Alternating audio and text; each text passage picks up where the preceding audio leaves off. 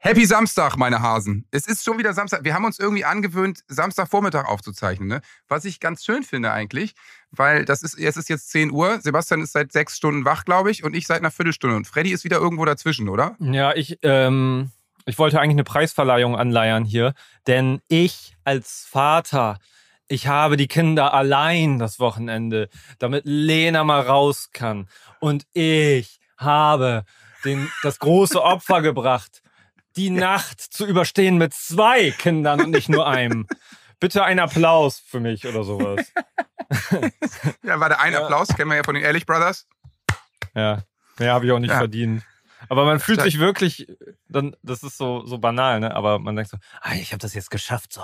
Und dann habe ich auf meine Fitnessuhr geguckt und ich hatte noch nie so viel Kernschlaf. Ich weiß gar nicht, was, was jetzt schief läuft gerade. Schlafen beide bei dir im Bett? Es war ein ähm, drei Zimmer, drei Kinder, äh, drei Menschen und ein wildes Durchmischen. In jedem Bett wurde einmal in irgendeiner Konstellation geschlafen. das, kannst du nicht bei sowas mal, so, du bist doch technisch der versierteste von uns, so eine Highspeed-Kamera aufstellen, weil da ist ja wahrscheinlich, und da muss man so diese Musik stelle ich mir da, da, drunter vor. Benny Hill, genau. Ja, Benny. Das ist doch immer Gerenne die ganze Nacht, oder? Nee, du musst ja nur so eine Wildtierkamera installieren. Das ist doch eigentlich lustig. Ja, das passt auch. Das sind auch Wildtiere. Aber irgendwie, also, ja.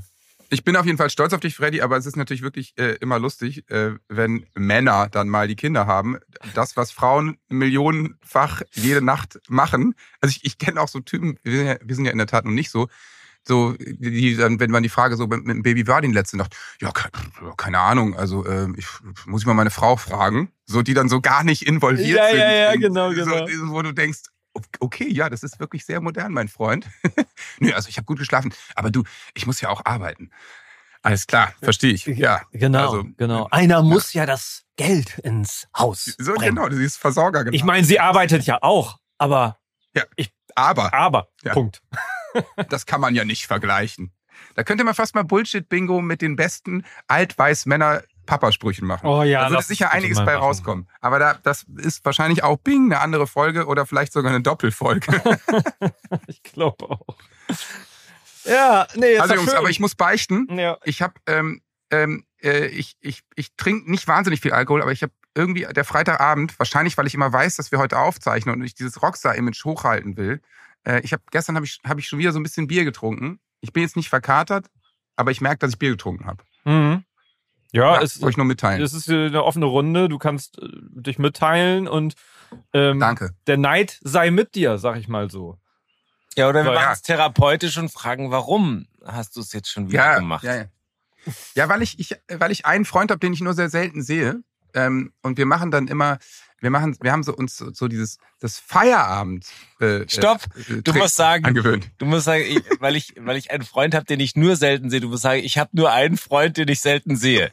Das ist. Genau. Das, ich habe nur einen Freund, den ich selten anderen mache ich samstags einen Podcast. ja, ja, aber und deswegen, ja, was haben wir einen italienischen Abend saßen in einem Café in einem italienischen und haben äh, italienisches Bier getrunken und Espresso. War nicht super. Äh, und das auch schon um 16 Uhr und um 20 Uhr war dann das Ding auch gegessen. Was ist denn italienisches so. Bier? Sag mal, was habt ihr, was gab's dann da? Was ist das? Moretti und Peroni. Oh ja. Mit doppeltem Espresso drin. Ja, das macht man, das kippt man dann da rein. Das, das ist ein Shot. Trend, damit es auch das Bier nicht zu kalt und der Espresso nicht zu heiß ist. Hä? Ja, egal. nee, aber in meinem Freundeskreis hat sich äh, hat sich ein Getränk äh, total etabliert, ähm, äh, Espresso, Entschuldigung, oh, ich muss aufstoßen, Espresso Martini, kennt ihr das? Ja. Nee. Mhm. Also, ein fürchterlich sinnloses Scheißgetränk, möchte ich nochmal sagen. Und möchte auch an dieser Stelle Christopher Hünecke und seinen Junggesellenabschied dafür blamen. Da sind wir nämlich damals vor acht Jahren ungefähr nach London gefahren in, in einer Truppe. Und das war echt eine große Truppe. War auch echt cool. Wir haben, äh, haben Coldplay geguckt im Wembley Stadion und so. Aber irgendwie hat sich da Espresso, Espresso Martini ähm, etabliert. Und jetzt immer, wenn wir uns treffen, ähm, wird Espresso Martini getrunken, was scheiße ist. Weil erstens wirst du betrunken und zweitens wirst du wach und kannst später nicht schlafen. Also es ist halt ein unglaublich sinnloses Kackgetränk, möchte ich auch mal sagen. Und wenn man dann aber müde wird, muss man noch ein bisschen Red Bull mit reinmachen. Also bei Red Bull ist bei mir Game Over. Ich, ich, ich weiß, bei Sebastian ist es nicht so. Aber wenn ich zwei Red Bull trinke, wirklich vergiss es. Dann, dann muss ich mich hinlegen, weil ich so einen hohen Puls habe. Und Sebastian, du morgens zwei Dosen zum Aufstehen? Ja, das nicht mehr, aber ich trinke ab und zu trinke, obwohl es mir nicht schmeckt. Aber dann habe ich auch hier so, ich habe früher, ja. Das ist tatsächlich so eine, so eine Erinnerung an früher, das ist Wodka Red Bull. Das war ja mal eine Zeit lang total ja, gut, in. Ja, aber ganz ehrlich, ja. Sebastian. Das ist 25 Jahre her. Ich sag doch, früher. ist doch, das ist fast schon Retro. In Pam Pam, in Hagen, und äh, in Pam Pam, da hab ich, haben wir immer, ich weiß noch, mein Kumpel, der war dann in der Ausbildung als äh, Zimmerer und äh, auf einmal hatte er Geld als einziger von uns. Und dann hat er immer diese Tabletts geholt, wo dann so 20 so kleine Shots drauf waren. Und dann haben wir die, die ganze Nacht dieses, dieses Müll getrunken. Also, das ist, ja. Ihr habt euch quasi einen reingezimmert. Ja. Sehr gut. Ja, okay. Der lag, der lag vor ja, Tor. Sehr gut. Ja. Aber das Pam Pam wirklich, also Gott, das ist der Untergang des Abendlandes. Ja, Meine Fresse. Ja. Ich weiß auch nicht, warum ich das noch kenne. Wer hat sich eigentlich den Namen ausgedacht? Ich habe so viele Fragen. Und wir haben, wir haben nachts sind wir dann nach Aschwaden zurück, wo er gewohnt hat, hinterm Deich. Und äh, klingt wie so ein Autolied, ich weiß. Und dann haben wir morgens irgendwie zwischen fünf und sechs nachdem Gute Nacht Freunde gespielt wurde und das Licht angemacht wurde und wir mit Taxi Mama nach Hause gebracht worden sind, haben wir dann die Fritteuse in der Werkstatt rausgeholt und Hähnchenschenkel gemacht. So, das, das, so, das oh, war, das, das, waren früher meine Wochenenden. Und jetzt. Und dabei die Hütte wieder abgefackelt wahrscheinlich, oder? da schließt sich der Kreis wieder.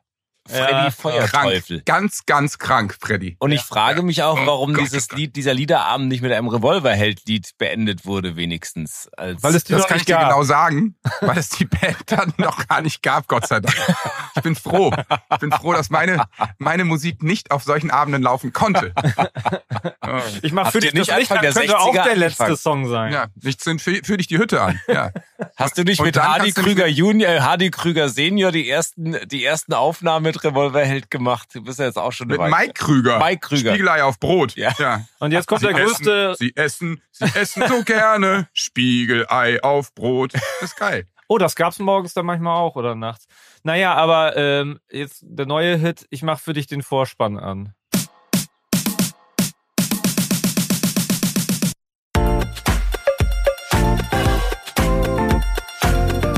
Zuckerbrot und Kneipe, der Papa-Podcast. Mit Johannes Straße, Sebastian Ströbel und Freddy Radeke. Ah, Freddy? Ja. Da möchte ich dir nochmal die Hand für schütteln. Das war vielleicht einer der besten Wortwitze deines Lebens. Okay, danke. Ja. ja, ja. Ich, ich erwarte einen Song von dir, dass du dir die Mühe machst, ein Wochenende im Studio zu stehen und nur damit du den Gag aufgreifst. Ah, ja, ja, ja ist toll, wie ich äh, alle zweite Folge gezwungen werde, irgendwie diesen Vorspann zu verändern. Ja, naja, das okay, bringt es mit sich, wenn man, wenn man sowas ja. kann. Ja, aber vielleicht kann das auch bald die künstliche Intelligenz, dann musst du das alles das, nicht mehr machen. Ja, und das machen alle Erfolgsformate. Bei Simpsons ist das ja auch, bei den Simpsons ist das ja auch gang und gäbe, ja, und das kann man dann das von dir auch erwarten, äh, ja. nachdem du einen Hit nach dem anderen aus dem Ärmel schüttelst hier. Ja. Nur, nur, dass bei Simpsons dann halt einfach eben 100.000 Dollar äh, bereitgegeben werden, damit eben kurz der Vorspann ein bisschen angeht. So ist ja, das. wie bei uns. Und, wie bei uns. Und man muss ja auch sagen, der Papa hat im Moment wenig Zeit, denn äh, ich mache mal wieder was, was ich eigentlich ewig nicht gemacht habe. Ich spiele ja gerade Konzerte. Also wir sind jetzt mal wieder festivalmäßig unterwegs. Deswegen äh, kann ich das auf dem Wochenende gerade gar nicht machen, weil ich, weil ich irgendwo auf der Bühne stehe. Freunde, wie ihr müsst doch noch mal vorbeikommen. Ja, wie fühlt sich's denn an? Also wie ist das eigentlich? Weil das fühlt sich ja jetzt wahrscheinlich wie keine Ahnung, äh, nochmal so eine Renaissance an, weil, weil ihr so lange Pause gehabt habt. Und auf einmal ja. darfst du wieder alles das machen, was du vorher gemacht hast. Ist das, ist das irgendwie anders? Ja, ist schon ganz schön. Also wir haben seit September nicht gespielt und äh, die letzten Jahre waren ja durchaus mit Auflagen verbunden. Und es ist schon eine gelöstere, andere Stimmung jetzt einfach. Ähm, deswegen ist schön, wieder unterwegs zu sein. Wetter spielt ja auch gerade mit und äh, deswegen freue ich mich, dass wir noch bis, bis September irgendwie unterwegs sind. Aber, Aber ihr müsst mal vorbeikommen. Leute. Es ist ein bisschen blöd, weil du dadurch natürlich uns äh, komplett die Ernährungsgrundlage entziehst. Ne? Also nur mal für euch Zuckis, es ist ja. wahnsinnig schwer für uns jetzt noch Termine zu finden, weil bei mir war immer das Wochenende der einzige Termin, wo ich deswegen immer die Samstage, wo ich aufnehmen konnte. Und jetzt äh, ist Johannes am Wochenende immer weg. Das heißt, äh, nach Adam Riese macht das, wir haben eigentlich kaum Möglichkeit und Freddy ist alleine. Ja, es tut mir leid. Ja, wir haben Auch ich muss mal arbeiten. Ja, tatsächlich. Ja, und ich muss auf Kinder, ich muss auf Kinder aufpassen am Wochenende. Ich habe jetzt einen Babysitter bestellt. Nur für euch. Ja, das ist euch. wirklich Wahnsinn. Nur ja. für euch, weil ihr mir so wichtig seid. Und damit ich mal eine kleine Dafür Pause kriege. Haben wir dich lieb. aber, aber ich, ich würde gern. Äh, ja, ich bräuchte Samstag einen Babysitter so für fünf, sechs Stunden. Ähm, ja, du nimmst doch nur eine Folge auf. Nee, nee, nee, nee, wir nehmen fünf. Ah nein, wir äh, nehmen ja heute die Marathonfolge auf. 24 ja. Stunden am Stück. Oh nein, das wird teuer. Ja. Aber das war im Tiny House die ganze Zeit, also da waren die Rollladen runter, das war total ruhig. Hast du geschlafen? Ich habe doch nicht geschlafen, also ich bitte dich. genau. Ja, ich habe gearbeitet.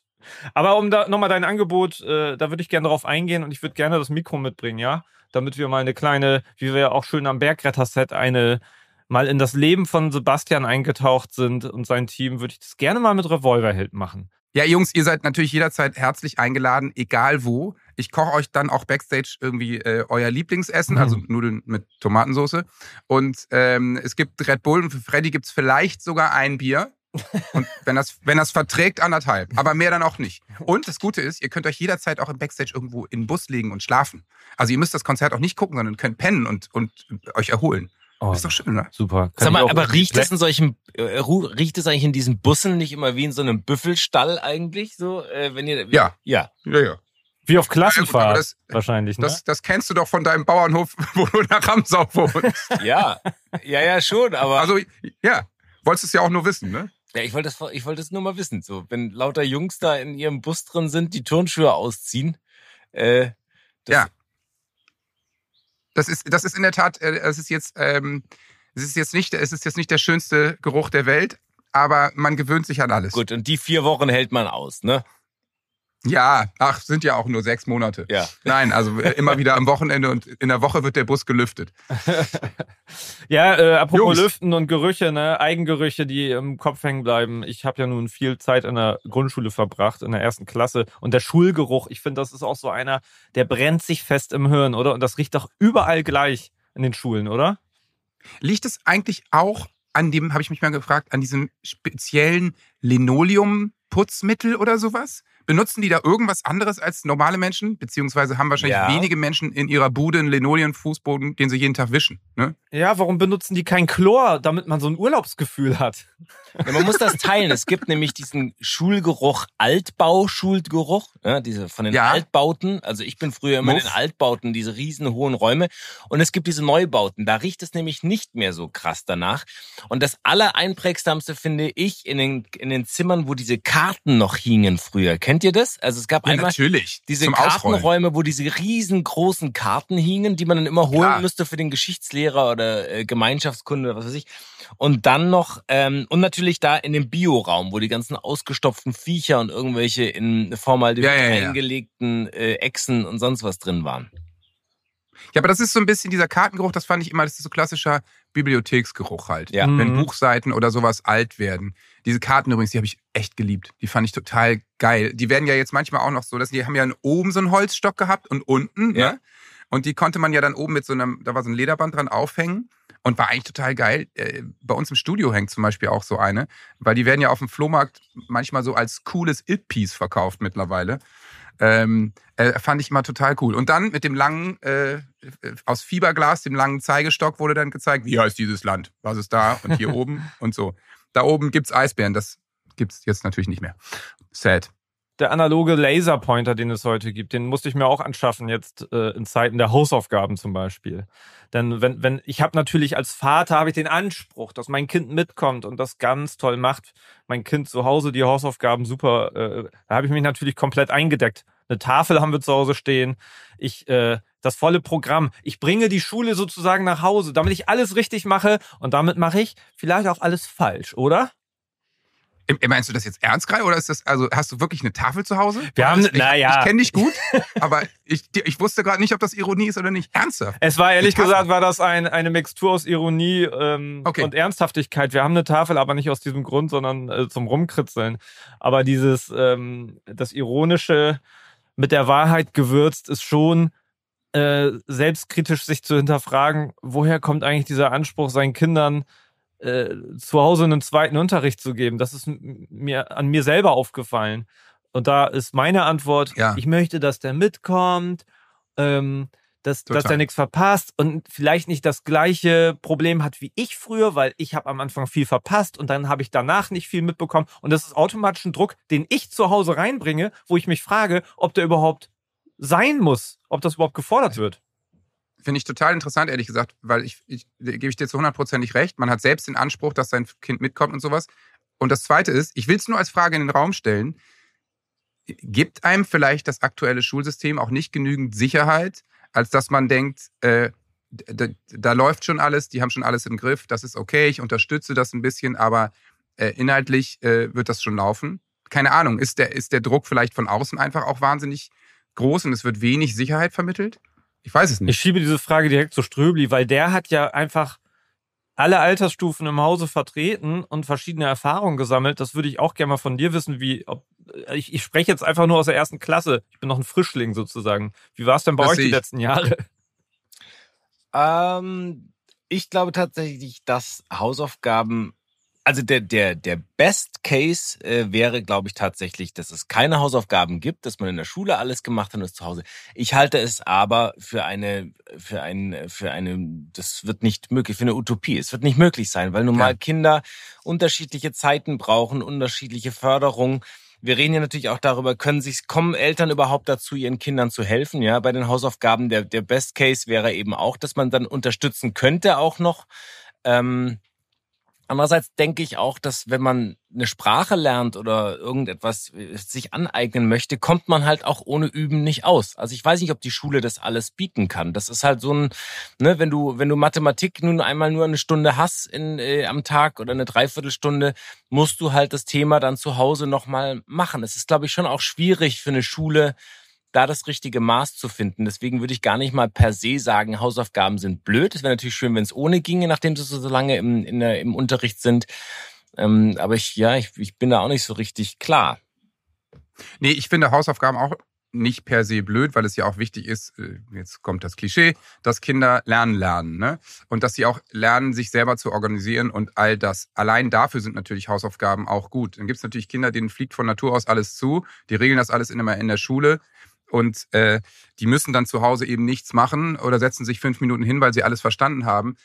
Das ist natürlich aber auch im Zweifel im Verlauf des weiteren Lebens schwierig, weil sie immer gelernt haben, es läuft alles von selbst. Und wenn dann irgendwann mal was kommt, was eben nicht von selbst läuft, äh, dann stehen sie vor großen Problemen. Deswegen ist es natürlich schon wichtig, dass man lernt, auch zu Hause sich ein bisschen selbst zu organisieren. Aber das ist eine der größten Aufgaben für Kinder, finde ich. Sich selbst zu organisieren und selber sich hinzusetzen und zu lernen, sich seine Zeit einzuteilen. Leute, das ist so schwer. Also das kriegen wir ja im Erwachsenenalter teilweise ja nicht hin, unser Leben zu organisieren.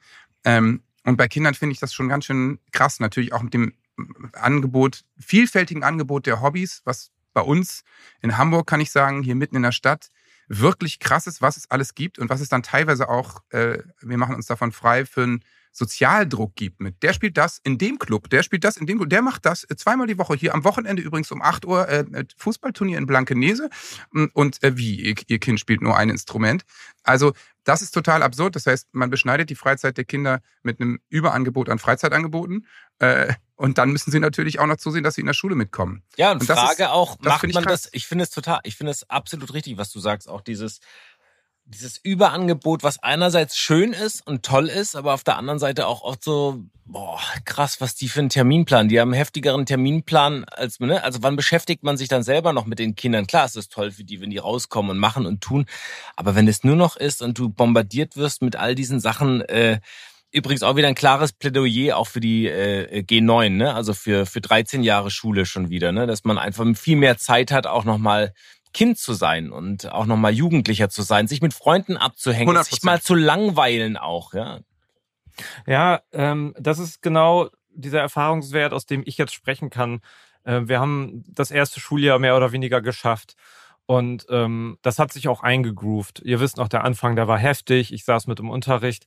Und ich frage mich bei all den Sachen, die wir auch gerade besprochen haben, ob einfach der Start schon das Problem ist. Weil ich habe einfach nur gemerkt, ähm, in der Kita-Zeit und vorher war alles im Flow. Man konnte auch mal entscheiden, ob ein Kind geht, wenn es sich fühlt oder nicht. Und auf einmal, und das hat uns den, den Druck als Eltern gemacht, obwohl, obwohl wir ja schon an einer sehr, sehr guten Schule sind hier, ähm, haben wir gemerkt, dass es steht ganz oben drüber einfach auf einmal das Pflichtwort. Es ist auf einmal die Schulpflicht so da. Und, und du fühl, äh, und, und, und ähm, der Übergang, äh, weil ihr auch schon gesagt habt, jedes Kind tickt anders und so. Und, und unser Großer, der hat halt Berührungsängste und das ist total heftig für ihn, wenn der auf einmal, wenn zehn Leute mehr da sind. Äh, der Übergang von der Kita in die Schule, den finde ich viel zu krass und schnell. Da können sich die Lehrer noch so viel Mühe geben und sagen, wir fangen langsam an, aber dieses äh, 13-Jahre-Thema oder insgesamt mehr Zeit zu haben, ist, äh, ist, ist so wichtig, glaube ich. Wir waren völlig überfordert. Total. Und äh, ich habe eine Frage, weil ich glaube, wir sind jetzt gerade beim föderalen System angekommen. Ihr habt keine Vorschule in Niedersachsen, richtig? Ja, das gab's früher. In meiner Kindheit gab's das noch. Ja, das ist nämlich das. Und das ist nämlich ja. in Hamburg ein Riesenthema. Also wir haben in Hamburg Vorschule, äh, äh, wo eben die Kinder schon vom Kindergarten an die Schule gehen und da so ein bisschen lernen, es aber noch nicht verpflichtend ist und sowas. Ob das jetzt gut oder schlecht ist, weiß ich nicht, weil wir haben das nicht gemacht. Wir haben, haben unseren Sohn äh, in der Kita gelassen, aber es gibt da quasi diese Art Übergangsjahr.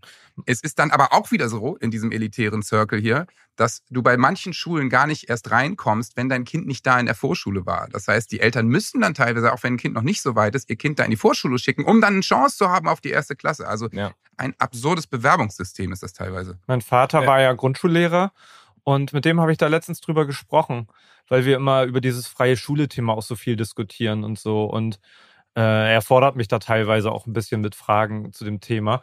Und ähm, natürlich auch aus dem Grunde heraus, weil er als Lehrer versucht hat, vieles gut zu machen und hat auch extremst viel erreicht, ist viel mit den Kindern in die Natur gegangen, immer im Rahmen des, äh, der Grenzen, die er überhaupt überschreiten darf. Da irgendwo hat er versucht, das auszureizen, viel Unterricht draußen zu machen, ne, tolle Projekte zu machen. Und der meinte, ich weiß es auch noch, damals gab es eine Vorschule bei uns an der Grundschule in Niedersachsen. Und das war großartig, weil, und das hätte ich mir für meinen Sohn zum Beispiel, wäre das bestimmt ein Vorteil gewesen, du bist schon mal in der Atmosphäre, du lernst schon mal, äh, du, du, du kapierst schon mal, oh, hier sind mehr Kinder, du lernst die ja. Gerüche, das Gebäude und alles kennen. Und das wurde damals einfach so abgeschafft und ihm hat das als Lehrer Riesenprobleme gemacht, weil er im ersten Schuljahr erstmal damit beschäftigt war, ähm, neben dem Lernstoff, der schnell da rein musste in die Köpfe, auch schon in der ersten Klasse, ähm, die erstmal ankommen zu lassen. Und das war so ein tolles Ineinander äh, und Zusammenarbeiten. Deswegen wäre das bestimmt äh, viele Schritte, die sowieso ja jetzt in Zukunft werden folgen müssen oder automatisch folgen werden, was, was die Änderung des Schulsystems betrifft, des Regelschulsystems, wird das bestimmt eine, ein hilfreiches Tool sein.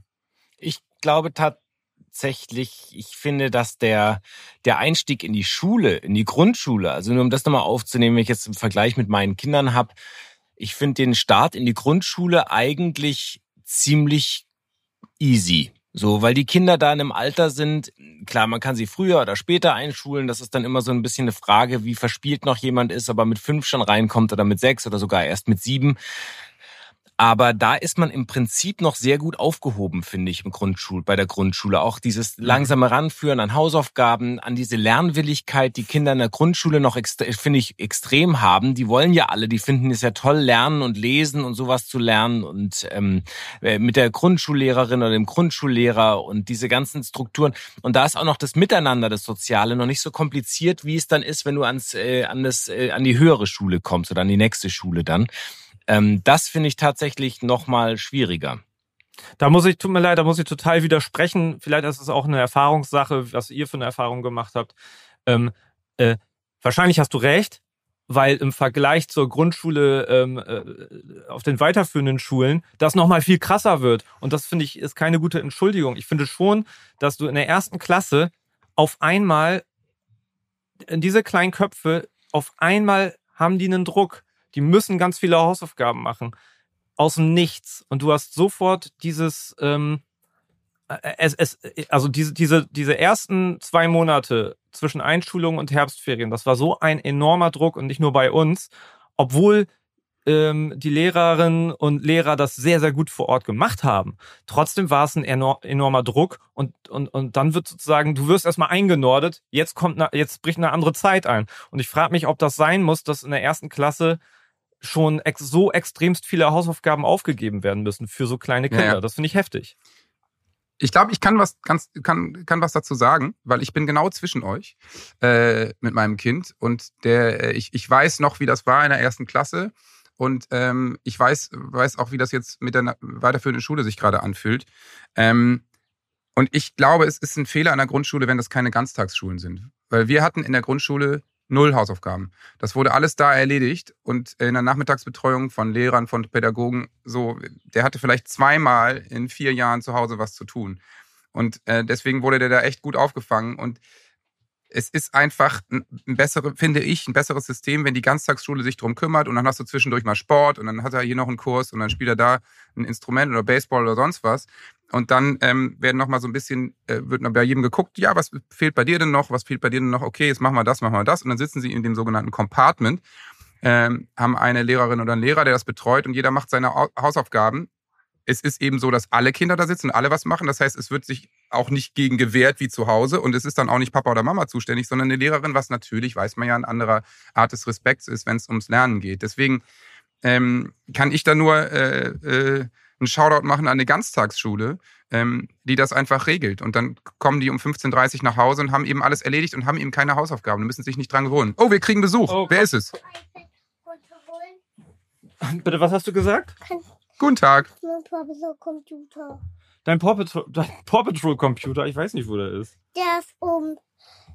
Der ist ähm, unten auf dem Schuhschrank. Der ist unten auf dem Schuhschrank. Aber wo ist denn, wo ist denn Jimmy, der ähm, sich um euch kümmert? Auf der Veranda. Und was macht der? Trinkt der Kaffee? Der, Bier. Ähm, das würde mich mal ja interessieren. Schule. Der, was macht er? Der spielt Schule. Der spielt Schule? Der spielt Schule. Ja, dann würde ich sagen, Jimmy, fang mal ein. Die Klasse. Dann sag ihm mal, dann sag ihm mal äh, als Hausaufgabe, er soll mal deinen Paw Patrol Computer suchen, ja? Ich finde es voll wichtig, dass ihr einen Computer habt, der nur für Paw Patrol zuständig ist. Nein, das ist so ein Spielzeugding. Das ist so ein Spielzeug. Ja, ist schon klar. Furchtbar. Ja. Aber es wäre super, wenn man einen Laptop nur angeschafft hätte. Und nee, nee, nee, nee, nee, auf dem läuft nur Paw Patrol. Ja, aber ich würde gerne gerade eine E-Mail. Nein, keine, nur Wo ist unser Fortnite-Computer, bitte? ich merke, sorry für die Unterbrechung hier, aber ich glaube, ich, ich bin, das ist heute die, die Freddy Radeke Null-Folge, weil beim, beim Wort. Das ist in Ordnung. Bei, bei, Dafür ist doch auch eine Kneipe da. Ja, Dafür genau. Dafür auch ein bisschen Zuckerbrot, mein Schatz. Hier, isst. Genau, dann prügeln wir uns gleich und danach sind wir beste Freunde. Was? Nein. So ist das. Nein, alles also gut. Ich wollte sagen, ja, aber nicht beste Freunde. die das Wort Ganztagsschule macht, da stellen sich mir auch die Haare auf, zumindest wenn ich denke, okay, wenn ich jetzt mir noch vorstelle, wir haben den so kurz wie möglich äh, dagelassen, wenn ich mir jetzt auch vorstelle, dass, dass er sogar den ganzen Tag da sein muss, das ist zu krass. Das ist einfach, mir geht's um den Übergang und um das dran gewöhnen. Aber ich weiß, was du meinst, wenn der zum Beispiel Aber in der Betreuung. Kurze Zwischenfrage. Ja? Wie lange war er denn in der Kita? Welche Uhrzeit? Neun bis? Ähm, bis 13 Uhr. Also 8.30 Uhr. Ja, okay, das ist bei Sebastian und mir sicher auch anders, weil bei uns war, äh, war er von 9 bis 16 Uhr immer da. Und er wollte auch nicht früher weg, weil äh, ging übrigens auch am Anfang nicht, weil die Mittagsschlafzeit ging schon so und dann haben die Mittag gegessen. Und dann, also vor 15 Uhr kannst du dir eigentlich gar nicht holen. Das heißt, sie sind an die Uhrzeit gewöhnt. Ähm, und haben in der Schule dann, was dann weiter kam, eben muss ich auch sagen, echt auch ein super tolles Nachmittagsangebot mit irren Sportkursen. Das ist natürlich dann auch der Vorteil, wenn du mitten in der Stadt bist. Da ist dann in Zusammenarbeit mit einem der größten Turnvereine Norddeutschlands hier ähm, die der HSV? alles haben. HSV? Wie heißt nee, das ist, das ist ja nicht einer der größten Sportvereine. Das ist, Wir haben nicht einer der schlechtesten gesagt. Das sind die an der Müllverbrennungsanlage, richtig? ich habe mal von denen gehört, aber ich interessiere nee, mich nicht nee, so sehr für zweite nee, Das ist die Geldverbrennungsanlage, von denen wir jetzt gerade Richtig. Sehr gut, Freddy, der war sehr gut. Hey liebe Leute, vielleicht kennt ihr das ja auch. Man möchte den Kindern natürlich auch beim Essen ein bisschen Abwechslung bieten. Ob in der Brotdose oder am Frühstückstisch, das ist ja nicht immer so ganz leicht und man kann ja auch nicht immer die ganze Zeit nur Marmelade aufs Brot schmieren. Da kommen mir natürlich die neuen Kinderprodukte der Rügenwalder Mühle ganz gelegen. Da gibt's zum Beispiel vegane Abenteuerstreich und vegane Abenteuer Mortadella. Natürlich fleischfrei. Das sind Produkte, die sind genau auf den Geschmack von Kindern abgestimmt und nach WHO-Empfehlung für Kinderprodukte entwickelt. Ohne Zuckerzusatz, reich an Omega-3-Fettsäuren und nur 1,2 Gramm Salz auf 100 Gramm. Deswegen klappt's bei uns jetzt auch mit der Brotdose und beim Abendessen. Probiert das doch mal aus. Und da ich wie Rügenwalder finde, Essen soll ein Genuss und keine Diskussion sein, kann ich mich dem Slogan nur anschließen, am besten schmeckt's, wenn's allen schmeckt. Mehr Infos erhaltet ihr auf der Webseite der Rügenwalder Mühle bei den veganen Produkten. Link wie immer bei uns in den Show Notes. Guten Appetit. Ich habe einen sehr guten Vergleich. Das ist ein bisschen mit dem Schulsystem, mit dem auch, was man, ob wie viel Hausaufgaben und was, das ist ein bisschen wie äh, Catering beim Film zu machen, ja, das, das Essen. Du musst für 50 Leute kochen jeden Tag und äh, und das ist wahnsinnig schwierig, weil jeder hat, ist anders groß geworden. Der eine hat die Allergien, der andere verträgt das nicht. Der eine sagt, mir ist das zu wenig äh, Fleisch, der andere will mehr Fleisch, der andere will es besser gewürzt, der andere will mehr Gewürze äh, will mehr Süßes, dann will er das haben, äh, noch eine Suppe vorweg und einen Salat hinterher. Das heißt, du wirst immer tausend Meinungen haben, ja. Also das, das die Grundversorgung, das ist deswegen ist einfach auch, glaube ich, dieses Thema so schwierig, weil natürlich jeder andere ja. Dinge gewohnt ist und jeder, der natürlich auch anders aufgezogen ist, weil du es gewohnt bist, irgendwie sehr fleischreich groß geworden bist, dann willst du halt immer Fleisch haben. Oder wenn du wenig oder vegan aufgewachsen bist, willst du es halt vegan haben. Und das ist bei, wenn es schon bei 40 Leuten oder 50 Leuten so schwierig ist, das dann bei einem Volk von 83 Millionen richtig zu machen, ist nun mal ein Un und das noch in der Föderalismusgeschichte ähm, und dann noch mit Wissenschaft und was gesund ist und was gut ist und was nicht. Ähm, finde ich, deswegen ist es völlig normal, dass man da so kontrovers ist. Aber das, ich finde schon alleine, dass man zu dritt Probleme hat, da auf eine Meinung zu kommen. Wie soll denn das dann funktionieren? Ne? Also wie schwierig ist dieses Thema, es ja, allen recht zu machen? Ja. Naja, aber äh, Moment. Äh, also das verstehe ich total, hast du total recht, ist ja auch so. Äh, ich habe das ja immer nur mit der Ganztagsschule aber nur erzählt, weil Freddy, Nöl Freddy heute, sich ja über die Hausaufgaben beschwert hat. Und das ja. wäre meine ja. Lösung für die Hausaufgaben ja. gewesen. Also ja, was wir, glaube ich, nicht machen können, ist zu sagen, die Kinder gehen neun bis zwölf zur Schule und machen dann keine Hausaufgaben, weil dann würden sie, dann könnte man darüber reden, dass es zu viel Stoff ist, was es wahrscheinlich ist. Ich kann auch gleich noch, möchte ich auch noch zum Hamburger Schulsystem erzählen, wie schwachsinnig das hier ist. Aber die Lösung für keine Hausaufgaben ist eben das Ganztagskonzept. Das gibt's übrigens offen und geschlossen und das macht ganz Europa so, äh, USA sowieso, Kanada, Australien. Ähm, ich glaube, das ist die Lösung, weil entweder du hast Hausaufgaben, musst es mit den Eltern regeln oder du machst es eben mit deiner Klasse zusammen. Ja, du hast, also ich gebe dir recht, weil es gibt hier zwei Uhrzeiten. Einmal, dass du 11.20 Uhr ohne Betreuung die schon abholst. Das haben wir zum Teil gemacht äh, zum Einstieg in der ersten Klasse. Das werden wir aber auch ändern, weil wir das beruflich sonst nicht anders hinkriegen. Und, ähm, und wenn er dann länger geblieben ist, also bis äh, 13.30 hat er meistens schon in der Betreuung die Hausaufgaben gemacht und das ist auch viel entspannter. Da, da hast du total recht. Ähm, und ich, ich habe auch noch einen ähm, von einer Psychologin, Elke Wild, ähm, einen Auszug in einem Interview gefunden, was ich ganz interessant fand, was das für ein Problem für zu Hause mit sich bringt, wenn du das so mit nach Hause schleppst. Und ähm, also sie sagt, wenn aus einer Familienbeziehung eine Schulbeziehung wird, fehlt ihnen ein Ort, an dem sie sich äh, von den Anforderungen in der Schule erholen und sich in anderen Bereichen ausprobieren können. Lernen ist dann negativ belastet und je älter das Kind ist, desto mehr wird es sich den Konflikten und damit auch den Eltern entziehen. Das fand ich total krass, weil wir natürlich Super zu Hause klug. die Diskussion haben dann, nee, Klar. mach das jetzt mal, mach das mal vor deiner kleinen Guckpause oder bevor dein Kumpel kommt. Ja. Das ist total intelligent und es ist ja auch so. Zu Hause hast du die Alternativen und hast eigentlich andere Sachen, nämlich Spielen, äh, äh, all diese Themen. Und in der Schule weißt du, weißt äh, spätestens ab der Hälfte der ersten Klasse, warum du in der Schule bist und was da gemacht wird. Das heißt, da ist es normal, dass das Lernen dazugehört. Und zu Hause ist es halt nicht normal, weil das sollte eigentlich die Freizeit sein. Also das ist schon intelligent, finde ich, was sie schreibt. Ja. Und eben, das hat man, haben, glaube ich, alle, die Kinder im Homeschooling hatten, in Corona-Zeiten gelernt, Eltern als Lehrer des eigenen Kindes oder Lehrerin ist einfach total schwierig, weil du auf einmal eine andere Rolle, Rolle schlüpfst und das Kind akzeptiert die nicht. Du füllst die mit Sicherheit, also ich kann es von mir sagen, schlecht aus. Und dann hast du den Salat. Und dann hast du auf einmal äh, drei Funktionen zu Hause. Aber, und aber das wir ist kompliziert doch, fürs Kind auch. Aber wir sind doch als Eltern auch Lehrer ein Stück weit in allen, wir sind Vorbilder, wir sind äh, ne, also verschiedentlich, wir müssen den Kindern was beibringen. Ich wehre mich immer gegen dieses Verallgemeinern von etwas. Also mir ist es auch, was die Psychologie, das ist alles richtig, was sie gesagt hat, äh, aber es ist mir zu theoretisch, weil ich finde, es macht immer das Maß von allem auch aus. Also ich finde, es muss auch ein Stück weit ein, ein Miteinander sein, ein Lernen. Ja, Kinder müssen stimmt. auch zu Hause. Ich finde, es ist alles immer schwierig. Das ist das Maß, das das ausmacht. So wie Freddy sagt, wenn du in der ersten Klasse gleich bombardiert wirst mit Hausaufgaben und mit Dingen, die auch keinen Spaß machen und die nicht spielerisch sind, ja, und wie man das vermittelt. 100 Prozent. Das ist alles da. Natürlich ist das Bullshit und Scheiße und dagegen muss man sich wehren. Ähm, genauso auch war es bei unserer Tochter auch bei einer, die ist an die weiterführende Schule gekommen und dann kannten wir das überhaupt nicht ja. und die wurde in den, die hat nach zwei Wochen, als sie in die neue Klasse, ich meine, die haben so einen Sozialstress, wurde die mit Hausaufgaben und mit unangekündigten Arbeiten zugebombt, ja, wo du so denkst, Leute, was läuft mit euch falsch? Also normal gibt's doch immer so eine, eine, ein, ein Reinschleichen bis zu den Herbstferien. Karenzzeit. Ja, dass man sich kennenlernt als Klasse, dass man erstmal diesen Sozialstress weg hat und alles. Ja. Äh, Und dann sind die eh schon so ein bisschen verunsichert, wenn sie von der Grundschule eben jetzt mit wieder lauter größere und älter sind ja tausend Einflüsse und äh, ne, also was ein auf einen.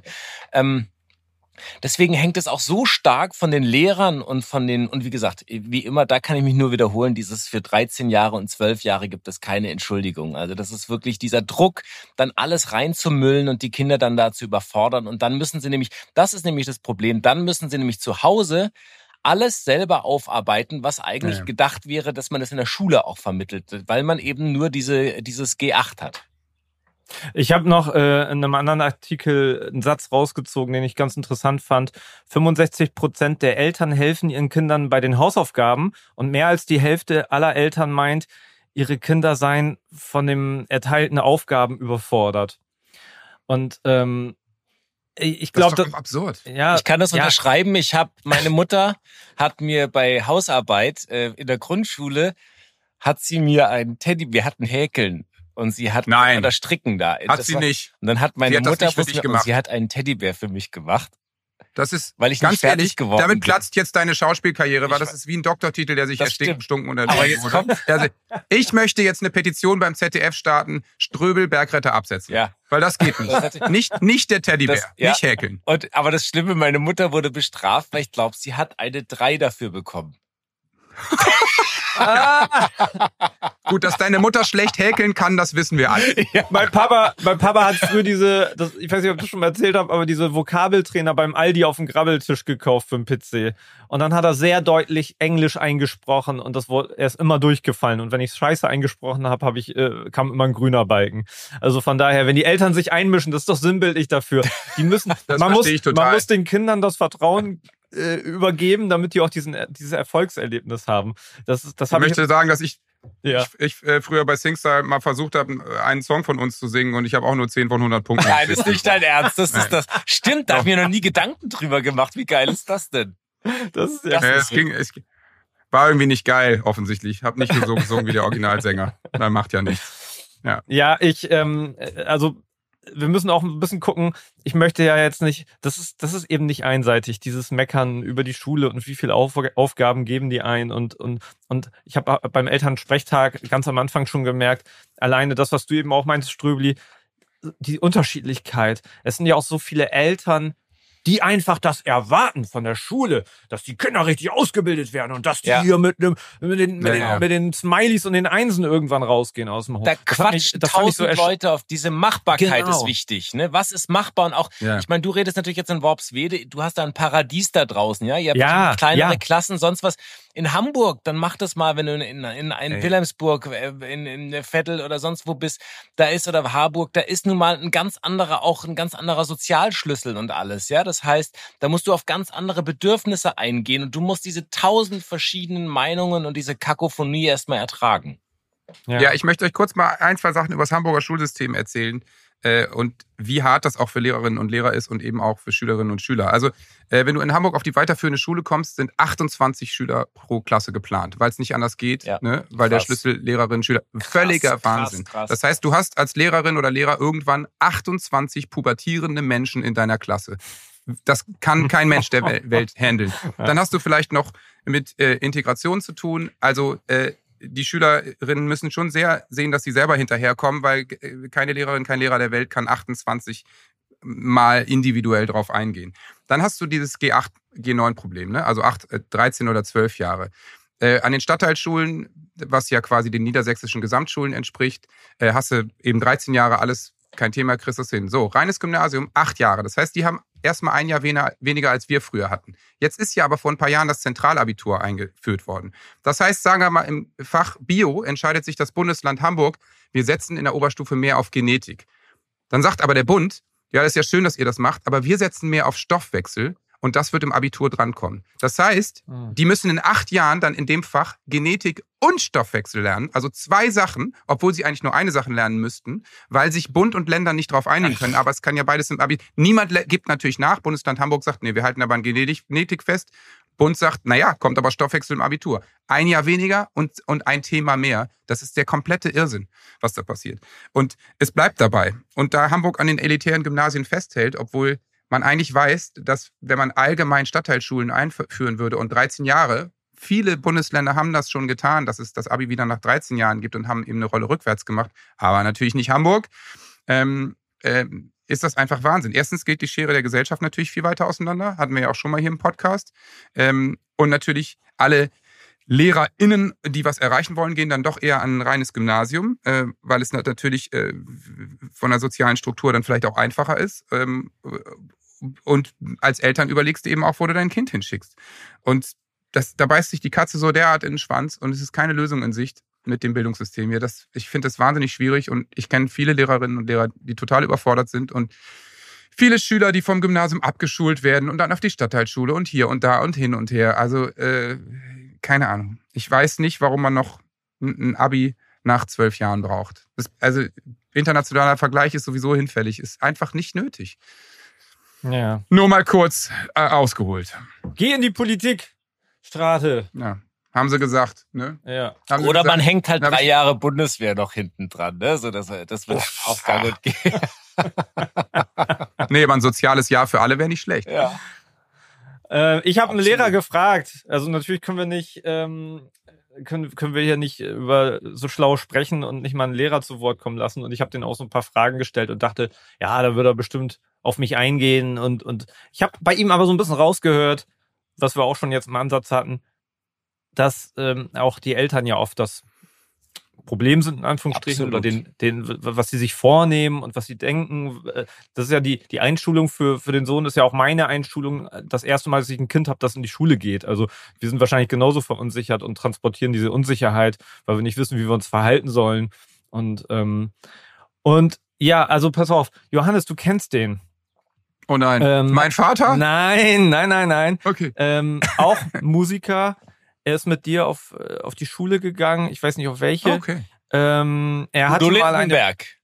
Ja, genau. Wir sind ein Jahrgang. Ja. ja. genau. Der hat sich schlecht gehalten. Ja. Und ähm, ernsthaft, okay. Äh, warte mal. Ja, pass auf, pass welche auf. Schule? Lass mal den Nachnamen weg hier, aber ähm, ja. Ja, äh, Du, der, der redet, der redet so ein bisschen hanseatisch oder so, nee, ostfriesisch. Der hatte mal eine Band, die war nicht Revolverhelden, sondern Kleinstadthelden. Ah, natürlich. Ähm, Simon. Ja. Simon. Ja. Und äh, jetzt hat er eine Band, die heißt von Lintel. Das war von ihm auch eine Hausaufgabe, dass wir bitte uns damit auseinandersetzen. Hat er nochmal drum gebeten. Und ähm, ja, ich habe ähm, bei ihm so rausgehört, das könnte wohl schon so auch sein, dass ne, wir uns zu viel vornehmen und äh, die Perspektive auf die Eltern. Und meine erste Frage an ihn war, wie es denn, wie er das mit dem Helfen sieht. Wie viel soll man helfen? Soll man überhaupt helfen? Ist uns noch zu helfen? Und das hat er gesagt. Ich bin gerade zu faul, um bei Wikipedia zu gucken, wie alt ihr seid, aber ich denke, unsere gemeinsame Schulzeit liegt etwa 20 Jahre zurück. Johannes und ja. ich sind auf dieselbe ja. Schule gegangen und da hatte Leistung schon einen verdammt hohen Stellenwert. Hätte ich meiner Geschichtslehrerin gesagt, dass ich mich nicht konzentrieren kann, weil ich einen Streit hatte oder weil ich Liebeskummer habe oder oder oder, dann hätte sie mir einen Vogel gezeigt. Wir mussten abliefern und das hat uns sicherlich geprägt. Und da wir nur das Beste für unsere Kinder wollen, helfen wir ihnen natürlich. Als Lehrer sage ich häufig, dass es die bessere Hilfe ist, wenn ich ihnen nicht helfe. Ich motiviere und stärke sie. Und dann gibt es ein breites Grinsen, wenn sie es ohne meine Hilfe geschafft haben. Mhm. Ja, hat der, der ist äh, weiterführende Schule, glaube ich, ne? Der macht Mittelstufe, macht äh, Nee, der, der inzwischen, ähm, der ist Grundschullehrer. Okay. Ähm, kennt aber natürlich das Gesamtpaket. Aber natürlich hat er recht. Also helfen, dass man sich selber hilft, stimmt. Und ähm, den Kindern beibringen, dass es eben wichtig ist, dass sie selber lernen zu lernen. Äh, ja, in einer idealen Welt funktioniert das. Ja, also ich finde auch die, die Länge der Hausaufgaben, das ist bei uns auch so ein Riesenthema. Das eine ist ja, wenn, wenn der Große in Deutsch ein paar Aufgaben mitbringt, die gut zu lösen sind. Und dann kommt aber auch eine Riesenliste an Matheaufgaben, ähm, wo du dann auf ganz, ganz viele Zahlen guckst und selbst wenn du es kapierst, bist du überfordert von der Menge. Ne? Und ähm, ja, also wo wir natürlich jetzt auch äh, einfach mal den Weg, suchen, den Weg suchen könnten und das mal ähm, vielleicht, äh, also man will ja auch nicht nerven bei den, bei den Lehrerinnen und Lehrern und irgendwie rumnöhlen und sagen, ja, mein, mein Sohn ist mir zu viel und so. Und äh, alleine die Suche, was ist dann im Maß, was ist richtig, wie lange ist dann überhaupt äh, richtig an so einem Tag und ähm, es, es ist einfach klar so, und das kann ich einfach sagen, finde ich aus meiner Sicht ganz klar, dass alles, was nicht Ganztagsschule ist, es gibt ja auch ein offenes Konzept, einfach ein veraltetes Konzept ist. Und deswegen stauen sich diese Hausaufgaben so auf. Und das hast du eben nicht, wenn du eine Betreuung in der Schule hast. Und die, die ist einfach im internationalen System gegeben und sorry to say, aber auf manchen Dorfschulen ist das eben noch nicht angekommen. Und äh, äh, ich glaube, eine Ganztagsschule, da führt kein Weg dran vorbei, weil wenn das nicht so ist, dann ist das Kind, und bei euch ist es eben optimal, davon abhängig, auf was für einen Bildungsstand sind die Eltern, was für eine Zeit haben sie, sich damit auseinanderzusetzen und äh, wie pädagogisch sind sie drauf. Und da ist schon in der Grundschule, gibt es da einfach ganz, ganz große Unterschiede. Und deswegen ist das einfach wichtig, dass das im Schulsystem bleibt. Bin ich echt ganz klar der Meinung. Da würde ich einhaken. Ich glaube, man kann das noch ein bisschen spezifizieren. Ich würde sagen, ja, tatsächlich Ganztagsschule hat große Vorteile. Ich glaube aber B, und das ist das, wo ich, was ich nicht verstehe, was ich gern mal in der folgenden Sendung oder irgendwann mal mal jemanden habe, der uns das erklären kann. Mir ist Bildung ist das einzige Gut, was wir in Deutschland hier haben, wo wir reinfeuern müssten ohne Ende, um im internationalen Vergleich irgendwie mitzukommen. Wie fördern wir die ja. jungen Menschen? Wie kriegen wir es hin, dass sie bestmöglich gefordert werden? Und ich glaube, da sind wir wieder bei diesem Thema zu große Klassen. Ich glaube, dass gute Lehrer, gut ausgebildete Lehrer, ungestresste Lehrer es schaffen würden, eben in 13 Jahren die Schüler so gut auch täglich vorzubereiten und sie zu briefen und zu machen, dass man auch da ohne oder mit wenig Hausaufgaben zurechtkommen könnte. Ich glaube, es gibt eben ganz, wie ich vorhin schon sagte, ganz viele Wege. Und ich glaube, wenn wir viel, viel mehr gut ausgebildete Lehrer hätten, die das beste Equipment haben an den Schulen, die renovierte Schulen haben, das motiviert Kinder auch, die man richtig ansprechen kann, weil man kleinere Klassen hat. Und das ist etwas, was ich bis heute nicht verstehe, warum wir sind so ein reiches Land. Und ich glaube, es gibt kein Land auf der Welt oder in Europa, das so viel Geld pro Kopf in ein Kind in die Ausbildung reinsteckt. Aber ich verstehe nicht, warum es nicht ankommt. Und das würde ich gerne mal begreifen. Ja, das sind wahrscheinlich sehr komplexe Vorgänge. Ja, total. Die, ja, äh, es muss so sein. Ich habe keine, also ja. natürlich habe ich auch keine Ahnung. Aber ihr wisst, was ich meine. Ne? Wir haben so viel. Ich weiß genau, was du meinst. Du hast recht. Ich verneige mich, äh, Ströbli, weil im Prinzip ich habe noch einen O-Ton, aber das wäre fast schon ein ein Schlusswort Plädoyer, Plädoyer gewesen von dir, weil ähm, auf Johannes, ich weiß, was du meinst, aber wir würden jetzt wahrscheinlich Stunden weiter diskutieren, wie so oft bei dem Schulthema, dass die Ganztagsschule für aus meiner Sicht nicht die Lösung des Problems ist, dass das einfach zu viel an so einem Tag für so ein kleines Kind ist, das auch noch irgendwie Kind sein möchte. So, aber äh, ich kann wahrscheinlich in, in zwei, drei, vier Jahren ganz anders darüber sprechen, wenn ich ein Kind in dem Alter habe, das in die Schule geht, wie bei euch. Du hast ein paar Jahre Vorsprung und da werde ich wahrscheinlich äh, andere Erfahrungen gesammelt haben. Deswegen fand ich das sehr gut, auch gerade wie du, Ströbli, wie du das zusammengefasst hast, dass sozusagen das Grundding das ist, dass du, genau, dass die Hausaufgaben in der Form, wie es sie heute gibt, vielleicht gar nicht nötig sind, weil alles auf dem Weg passiert. Und dazu muss einfach viel passieren und, und den LehrerInnen muss einfach viel mehr geboten werden. Das sehe ich genauso. Die geben sich hier verdammt viel absolut. Mühe. Sie kriegen Total. so viele ja. Pflichten aufgedrückt, die Lehrer, an denen bleibt so viel hängen, was praktisch unausgegoren durch den Föderalismus irgendwie draufgehauen wurde. Aber sie bekommen keine Instrumente. Sie bekommen nur die Vorwürfe ja. und den Müll, was, und die ganzen Eltern, die natürlich echauffiert sind, weil natürlich alle Eltern wollen das Beste für ihre Kinder. Und das ist dieses Dilemma, dass es ein Miteinander geben muss und dass wir lernen müssen, dass wir das Bestmögliche und zwar in, mit schwierigen Voraussetzungen, nämlich weil man so viele Meinungen unter einen Hut bringen muss, dass man den bestmöglichen gemeinsamen Weg findet. Und beim Personal, ähm, ich habe das ja gemerkt, als ich da ein paar Wochen in der ersten Klasse saß, da gab's, ähm, ich glaube, das war eine Praktikantin, die eine Weile da war. Alleine, was das äh, äh, der Lehrerin damals geholfen hat, dass noch jemand mit Blätter austeilt oder sich auch mal mit an den Tisch setzt, ja, ja, wie so ein Lernbegleit, Lernbegleiterin im Prinzip. Alleine das hat so viel Spannung rausgenommen. Und wenn du da alleine als, als Lehrerin vor so einer Riesenklasse stehst, wie, wie sollst du das auch alles, was ich hier gerade so verlange oder mir erhoffe, wie sollst du es abdecken? Also von daher, da, da muss irgendwie, ich, das ganze absolut. Ding muss restauriert werden. Ich empfehle an der Stelle wieder äh, Richard David Precht. Äh, das Schulsystem braucht einfach dringend eine Revolution und wir sind aber nicht in der Lage oder willens, diese Revolution endlich anzustoßen. Gerne noch ein O-Ton von Simon. Ja, genau. Äh, back to the Frage. Simon. Wie lange denn? Wie lange sitzt man an den Hausaufgaben? Hausaufgaben sind ein bisschen wie eine Probe. Eigentlich sollten alle wissen, wie es funktioniert und dann muss das Ganze noch rund gespielt werden. Und wie in der Band hast du in der Klasse natürlich auch unterschiedliche Charaktere. Die einen sind froh, wenn sie die Aufgaben hundertmal machen dürfen und die anderen, die sind schon vor der ersten genervt. Wir kennen uns zwar nicht so gut, aber ich werde jetzt mal ein Fünfer darauf, dass mindestens zwei von euch beim zweiten Beispiel genickt haben. Aber wie lange eine Hausaufgabe dauern darf, das, das kann man so pauschal nicht beantworten. Ähm, beobachtet eure Kinder einfach mal beim Hausaufgaben machen und gebt euren LehrerInnen eine Rückmeldung. Wir wollen doch alle, dass die Kinder Freude an der Sache haben. Und da gibt's ja. nicht die eine und die andere Seite. Wir begleiten die Kinder doch gemeinsam. Ja, hat er total. Also erstmal hat Simon gerade einen Fünfer in die Klassenkasse gezahlt. Freue ich mich drauf. äh, weil er, es hat niemand genickt. Doch, Ströbli, oder? Ja. ja. Das ist nur einer von drei. Ja. Ich kannte den Ton schon, deswegen habe ich nicht genickt. Beim ersten Mal aber schon. Trotzdem, Wettschulden sind Ehrenschulden. Ja, Wird gezahlt, Simon. Simon, ja. Kiste Bier mindestens. Nee, schön. Ich weiß gar nicht, ob es dazu noch, also wir werden noch so viele Schulfolgen an sich haben, aber das Thema ja. Hausaufgaben, ähm, vielleicht habt ihr abschließend, ihr beiden erfahrenen Eltern, Väter, wie gehe ich jetzt in Zukunft mit den Hausaufgaben um bei meinem Großen, wenn er sagt, ich bin zu fertig und zu müde und das ist zu viel?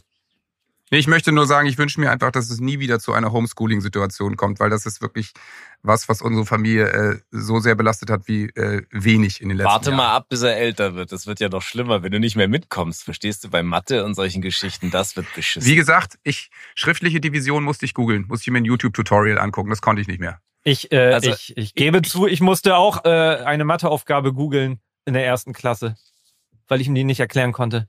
Ja. Du, so. aber äh, Freddy, äh, übrigens, ich, ich, es gibt es nicht auch dieses, ähm, dass man immer ein Zeitlimit auch hat, dass dann Schluss ist, wenn die Kinder das machen in der Grundschule. Da war immer, wenn es länger als 20 Minuten dauert, ist Schluss. Das war bei uns. Ja, jetzt kam er. Sowas.